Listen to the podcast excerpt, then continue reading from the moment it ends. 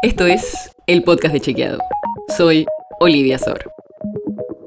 Hoy vamos a hablar del atentado a Cristina Fernández de Kirchner. Ocurrió el jueves a la noche y con un acontecimiento de esta magnitud, las desinformaciones proliferaron rápido y quizás algunas te llegaron. Así que vamos a desmentir algunas de estas falsedades. Una que circuló mucho es que algunos medios de comunicación, como C5N o Minuto 1, habían publicado notas sobre el tema horas antes de que pasase, lo cual supuestamente era una prueba de que estaba armado. Pero no, esos medios no lo publicaron horas antes. La información sale de Google. Cuando uno buscaba algunas palabras clave, aparecían las notas de estos medios y al lado la hora de publicación, que parecía más temprano. Pero eso pasó por un problema técnico. El uso horario de esos medios estaba mal cargado y hacía que apareciera el uso horario del Reino Unido. Y esto lo sabemos porque lo marcaron varios especialistas que entraron a ver cómo estaba puesto el código de los medios y vieron este problema.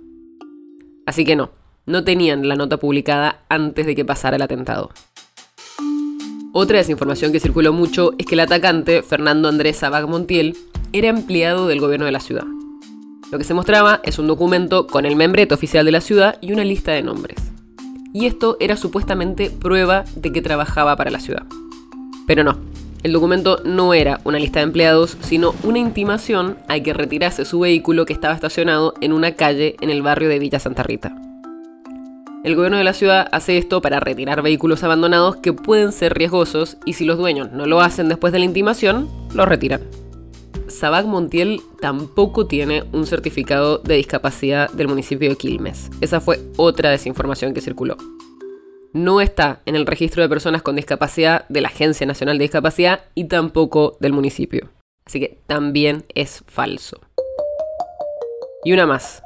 Circuló una foto donde se ve supuestamente a Sabac Montiel con Cristina Fernández de Kirchner en un acto en 2016. Y no, tampoco. El que está en la foto no es él, es un militante que estaba en el acto y no tiene nada que ver. Por supuesto, vamos a seguir chequeando y revisando en detalle lo que circula sobre este tema. La causa por intento de homicidio a la vicepresidenta la tiene la jueza federal María Eugenia Capuchetti y el fiscal Carlos Rívolo. Estaremos atentos a las novedades de la investigación judicial. Las notas sobre las que se basa este episodio fueron escritas por Matías Di Santi, José Jiménez, Florencia Ballarino, Manuel Terricone y Lucía Martínez. Si quieres saber más sobre esto y otros temas, entra a chequeado.com o seguinos en las redes. El podcast de Chequeado es un espacio en el que de lunes a viernes te contamos qué de lo que escuchaste o circuló es verdadero o falso. te traemos datos para que puedas entender mejor las noticias.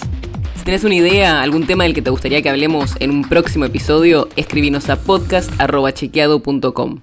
Y si te gustó este episodio, seguinos en Spotify o en tu app de podcast favorita y recomendanos a tus amigos. Es una producción de Chequeado, producción en colaboración con Posta.